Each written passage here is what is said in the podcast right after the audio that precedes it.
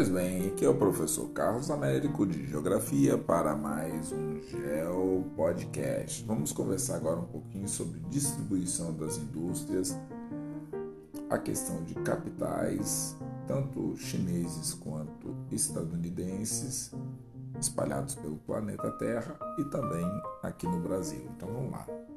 A indústria e é, seus fatores locacionais ajudam a entender um pouco é, do que é necessário saber da geografia, porque quando você fala de indústrias, é, existem várias indústrias diferentes. Você tem indústria pesada, indústria de alimentos, indústria de tecido. Então, sim, você tem um parque industrial, ele pode ser bem variado e vasto.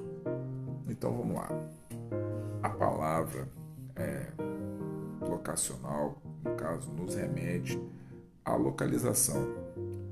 E assim, os fatores é, locacionais da indústria são aqueles que exercem influência na decisão é, para implementação ou implantação de uma indústria no espaço geográfico.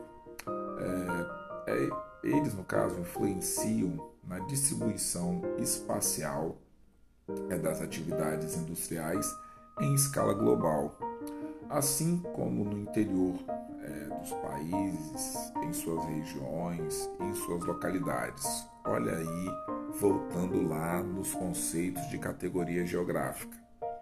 Está voltando lá no conceito de regiões, localidades. Quando você fala de países, o que, que você está mudando nisso aí quando você fala de localidades, regiões, países? Você está mudando a escala, você está mexendo com cartografia. Então, pensa que você tem que sempre estar tá antenado nessas dimensões. Quando você fala uma palavra em geografia, tem muito de conceito embutido naquelas palavras. Então é muito importante você lembrar disso. Quando você fala de um local, você está usando uma determinada escala. Quando você fala de região, você está usando uma escala diferente. Então vamos lá. E isso daí, claro, também passa por paisagem, espaço geográfico. Então vocês já são antenados, já escutaram meus outros podcasts, então tá todo mundo aí antenado nessas situações das categorias geográficas. Se porventura vacilou e esqueceu, na relação aí dos meus podcasts, tem aí falando, eu vou detalhando a questão das categorias geográficas, ok? Então vamos lá. As corporações é, empresariais, então, elas sempre estão em busca de melhores localizações no espaço geográfico. E por que eles fazem isso? Para obter custos mais baixos da sua produção, aumentar a parte dos lucros, ou quem sabe ainda uma localização especial que melhor atenda às suas necessidades particulares com o objetivo de ampliar o seu mercado consumidor. Então, as indústrias têm isso daí como pano de fundo. Os fatores locacionais se alternam é, ao longo do tempo. Então, acompanhando aí as transformações é, no capital, no mercado mundial e os avanços é, tecnológicos de produção, eles de certa forma deram origem né, a dois principais padrões de localização industrial, a concentração industrial e a dispersão industrial. Então, são movimentos que aparentemente parecem simples, mas são bem complexos. Então, assim, a concentração industrial, por quê? Porque ali você pode ter maquinário mais próximo, você pode ter peças de reposição, então você às vezes concentra.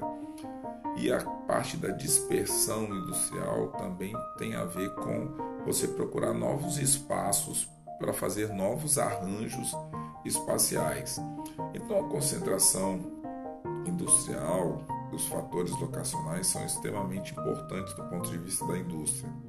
Agora o que cabe também é você pensar, por exemplo, um país como a Alemanha, que já foi destruído por guerras mundiais e tudo mais e se reconstruiu como que você encontra as regiões é, industriais? Elas são concentradas numa única região, elas são dispersas em várias regiões diferentes.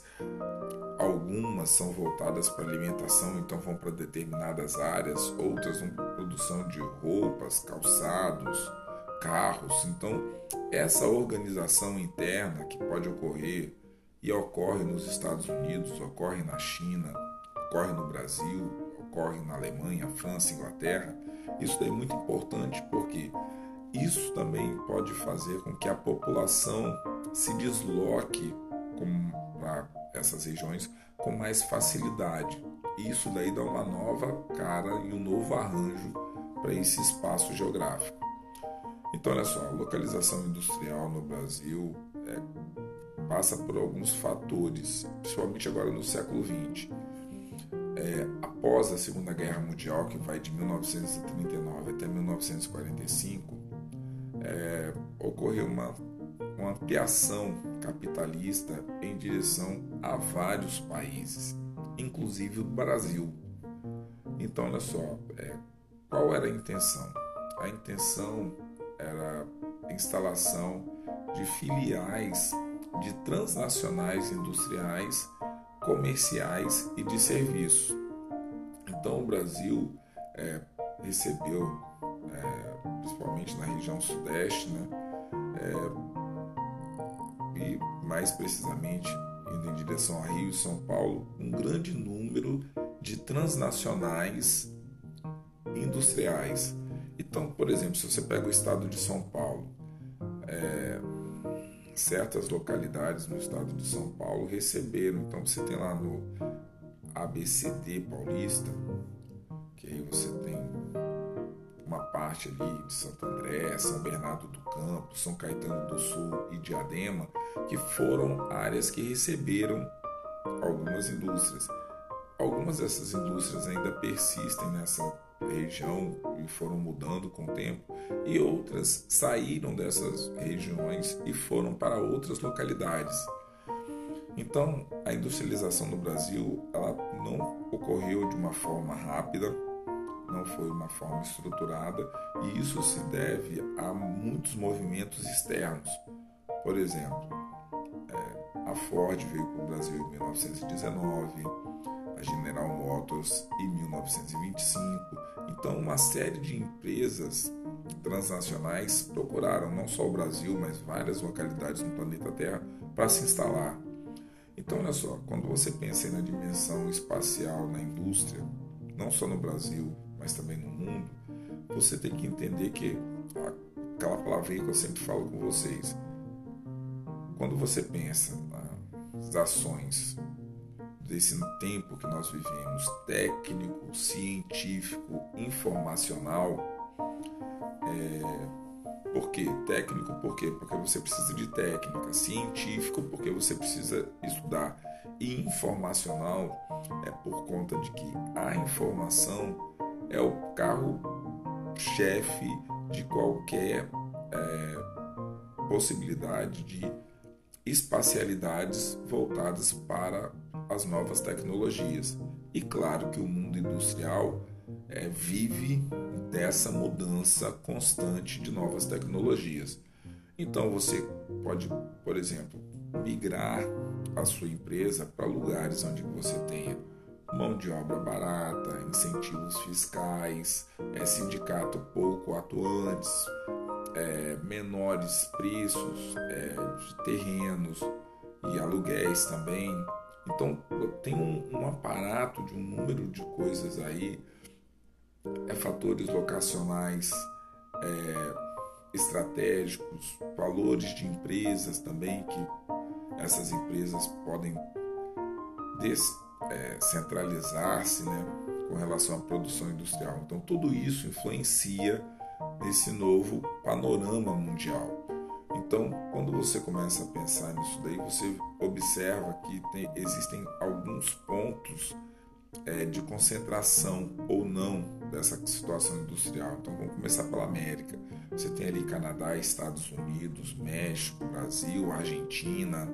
Você tem na Europa é, países que compõem a antiga Europa Ocidental, alguns países fazem parte ali da Europa Oriental, é, Rússia, é, você tem o Oriente Médio, Egito, Tunísia, é, Marrocos, África do Sul, no continente africano, você tem China, você tem Índia, você tem Japão na Ásia, você tem Austrália, Indonésia na Oceania.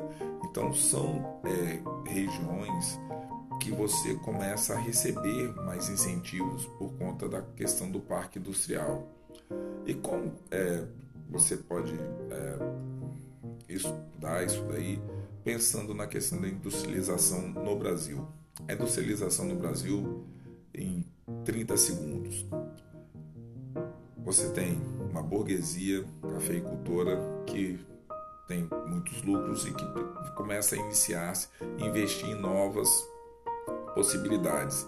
Faz a migração do espaço rural para a cidade, do espaço urbano, e junto com isso é, impulsiona a questão da industrialização. Então, o pontapé inicial no Brasil é, não foi muito diferente de outras partes do planeta Terra. E quando a industrialização pega esse mote das cidades, do espaço urbano e do crescimento e do desenvolvimento urbano industrial, isso daí acontece um boom. Só que esse boom não acontece só no Brasil. Isso daí que tem que ficar bem claro. E quando você pega essa parte de regime é, flexível de produção, você já começa a entrar nesse mundo globalizado, nesse mundo onde que você tem expansão é, do capital e as muitas empresas é, começam a se instalar em várias áreas do planeta Terra. Então você tem essa, essa nova forma de arranjo é, internacional, onde países e suas produções industriais são vendidas e compradas com uma rapidez cada vez maior. Então você precisa estar o tempo inteiro nesse espaço da produção. Então você pensa nessas indústrias inicialmente, depois tem aquela indústria 1.0, 2.0, 3.0, 4.0. Então, como que você começa a identificar essas indústrias mais modernas? Que você tem essa evolução na indústria, né? Aquela indústria que precisava ser movida a carvão, depois do carvão começa a passar e a migrar para o petróleo, do petróleo você já começa a ver outras fontes de energia, gás natural, carvão. Então você vai vendo que as, a indústria ela vai mudando a sua prática e também vai mudando a obtenção de recursos naturais, de produtos que são desenvolvidos. Então isso tudo aí acaba mudando o panorama do planeta. Os capitais, tanto chineses quanto estadunidenses, têm situações e realidades bem específicas. Os Estados Unidos têm um parque industrial extremamente desenvolvido, é uma potência do ponto de vista é, de tecnologias, mas o, o, o, capital chinês também tem a sua força. Hoje, em pleno século XXI, a China se coloca como sendo um país que chegou para ocupar o seu lugar e parte disso por conta de uma abertura de espaço por várias nações, Alemanha, França, Grã-Bretanha, os próprios Estados Unidos, Canadá. Então, assim, a China se coloca hoje como sendo detentor de um parque industrial forte, dinâmico e que consegue bater de frente não só com os Estados Unidos, mas até com blocos econômicos, como por exemplo os países que compõem a União Europeia. Carlos, mas peraí, mas daí lá mexendo na União Europeia não tem países que são tidos como países fortes, organizados, com certeza. Mas se você pensa hoje que um, país, ou, desculpa, um planeta é, em crise por conta do Covid-19, a falta de emprego, recursos naturais é, precisando é, de ajustes é, dos mais variados espaços. Então, você pegar uma economia razoavelmente sólida e que tem um parque industrial consistente, mercado consumidor interno como a China tem, que consome muito e que também exporta muito, importa muitos produtos, isso daí dá um peso muito grande e você tem essa presença chinesa não só no continente asiático, mas você tem no planeta Terra inteiro, principalmente na África tem sido hoje uma grande fronteira aí. Então, para ir fechando um pouquinho essa minha apresentação aqui para vocês, conversando sobre isso, claro que nós podemos dar uma melhorada nesses pontos, mas é importante você imaginar que não só Estados Unidos, China, Brasil, o mercado internacional e a produção é, de recursos, de bens, produtos, de serviços que saem desses países é muito grande. Então, qual a nossa intenção aqui com esse podcast? É ter um espaço de diálogo, entender um pouco como que essa dinâmica funciona no espaço geográfico e como isso afeta a China, afeta os Estados Unidos, afeta o Brasil e afeta o planeta Terra. Quando a China chega para é, ocupar território no continente africano, é, não é em uma pequena escala, é numa escala razoavelmente grande. Isso daí tem impactos. Se a China vem e faz um investimento no continente americano, também é com uma, uma pujança muito grande. Então, assim, é importante nós ficarmos de olho nesses países e no que está acontecendo aí, o que está acontecendo, né, na verdade, nessas nações. Tá certo, galera? Então, meu podcast vai ficando por aqui. Desejo a todo mundo aí bons estudos espero estar colaborando para todo mundo. Forte abraço e até o próximo Geo Podcast.